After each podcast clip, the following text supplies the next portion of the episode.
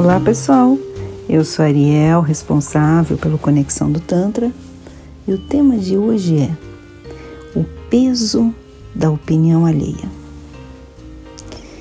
Como você vê isso? Você se preocupa e se abala muito com a opinião dos outros?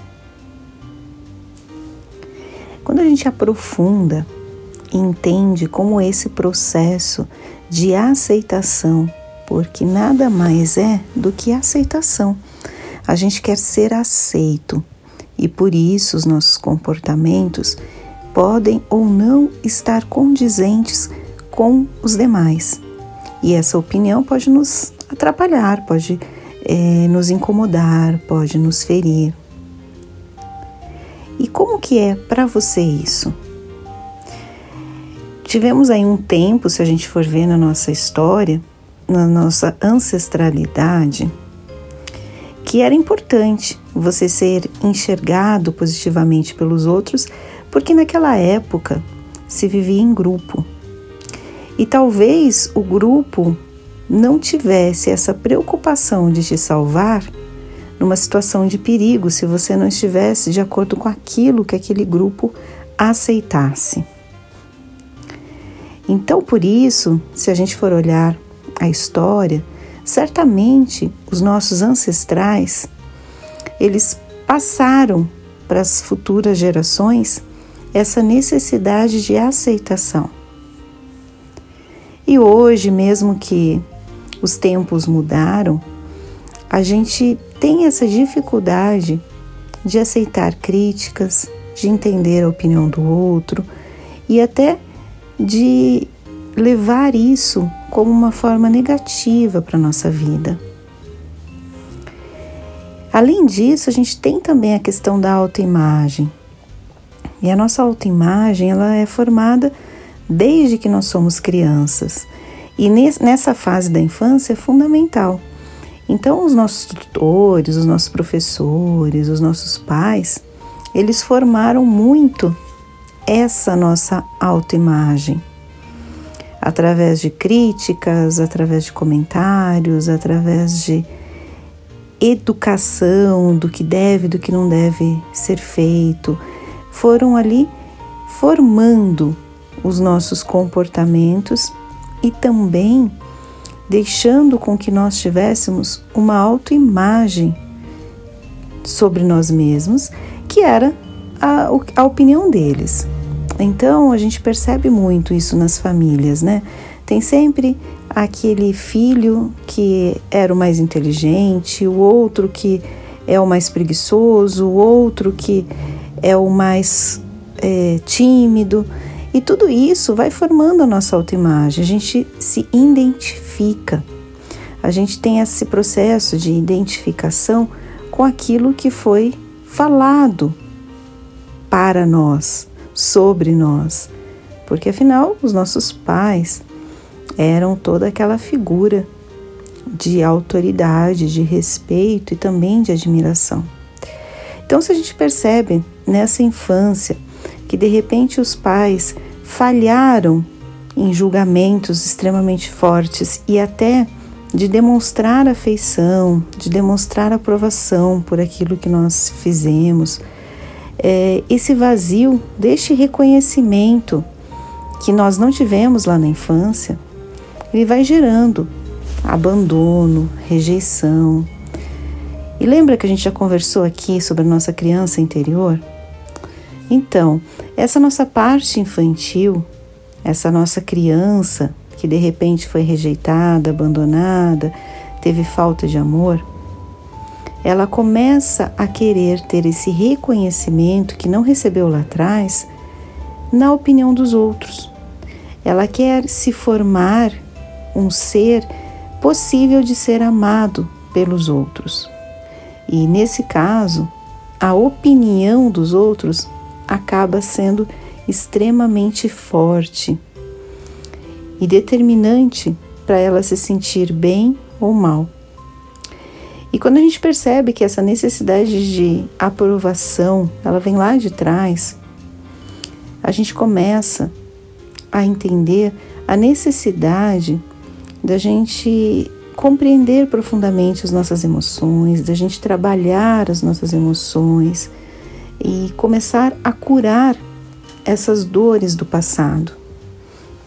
Nesse processo, o Tantra nos ajuda bastante, porque o Tantra ele trabalha todo esse acolhimento e essa aceitação do ser integral que nós somos. Então, para o Tantra, cada ser é único, perfeito e toda aquela mistura de comportamentos, de emoções, de atitudes que formam o nosso ser é aceito, é amado, é acolhido.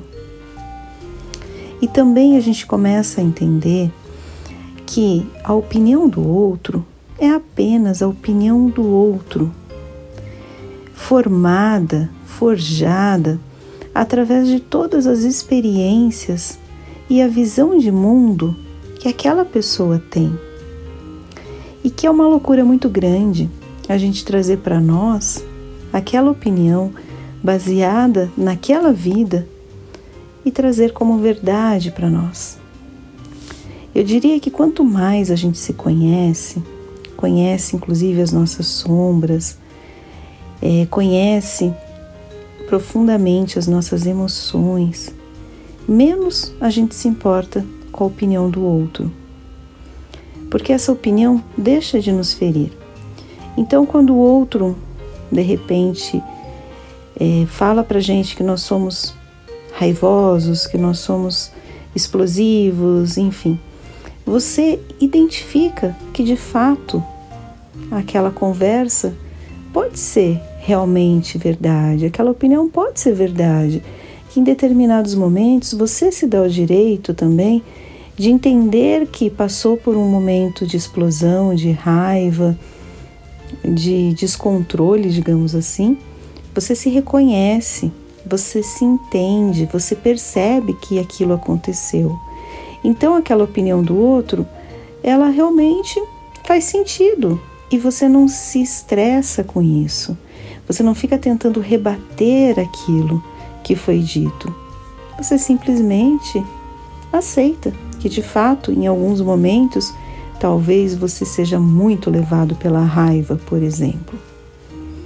E esse processo de raiva pode ser também um processo que você está se curando, está percebendo, está manifestando e aquilo está sendo importante para você. Ao mesmo tempo que quando aquela pessoa dá opinião e fala uma inverdade, por exemplo, fala que você é uma pessoa desonesta. E você entende com profundidade que aquilo não é de maneira alguma uma verdade, que você é uma pessoa que age de maneira ética, correta, procura sempre fazer o melhor a todos, não ficar com nada que é de ninguém, trabalha com bastante honestidade. Aquilo que foi dito também não deve te ferir, porque você se conhece. Você sabe que provavelmente aquela pessoa entendeu determinada situação como desonestidade porque aquilo estava muito inerente a ela e não a você. Então você se distancia daquela opinião e aquilo não faz mais sentido para você. Então, esse autoconhecimento que o Tantra propõe, seja através de meditações ou através de práticas, de vivências, é, da gente ter um, uma atenção maior ao nosso presente, à nossa respiração. Faz todo sentido para que a gente consiga lidar bem com as opiniões dos outros e que essas opiniões não nos dizem respeito. Fica muito mais fácil esse processo de você não se ofender, de você não se magoar e de você entender se conhecer é a chave de tudo. A gente ainda percebe que o mundo anda né, numa correria tão grande, a gente trabalha muito e às vezes falta essa intimidade. O Tantra propõe essa intimidade com seu corpo, com o seu prazer, com as suas emoções, te mostrando uma nova forma de você ver o mundo. Eu sinto muito pelas pessoas que ainda se importam tanto com as opiniões dos outros, porque isso é uma linha para a infelicidade, é uma linha reta para a infelicidade. Porque quanto mais você acha que precisa agradar aos outros, menos você se conhece, mais você veste um personagem e interpreta aquilo que faz sentido para o outro. E aquilo genuinamente não é você. E nunca você estará satisfeito, porque as pessoas nunca estarão satisfeitas. Pode ter certeza. Você pode pensar que está fazendo o seu melhor, se sacrificando, fazendo algo acima das suas posses, acima daquilo que você pode, mas sempre haverá falta, porque é natural do ser humano. O outro sempre olhará a falta em você. E se você se coloca nessa posição de ser aceito, de ser amado, você sempre vai querer dar mais, mais, mais e mais. Então eu diria: se conheça, entenda profundamente como você funciona, as suas emoções, se observe no dia a dia, desde o acordar até o dormir. Um dia, faça esse exercício de estar presente de maneira consciente, entendendo como você escova os dentes, como você toma banho, como você dirige seu carro, como você conduz uma reunião, como os seus pensamentos, em que ordem eles acontecem, quais são as suas preocupações, quantas vezes você pensa nos seus projetos, enfim, deixando o dia correr de maneira consciente, você entrando em contato com a sua essência, com quem de fato você é. Você perceber, acolher, amar a sua integralidade de ser é um caminho mais fácil para você estar em plenitude, para você ser feliz. Essa foi minha reflexão de hoje. Se você quiser saber mais sobre o nosso trabalho, acesse o nosso site conexãodotantra.com.br. Sempre tem novidades a respeito das nossas sessões, dos nossos rituais. Estamos aqui para te ajudar a ser um ser humano melhor, feliz e pleno. É, temos também o nosso WhatsApp 11 94803 5819.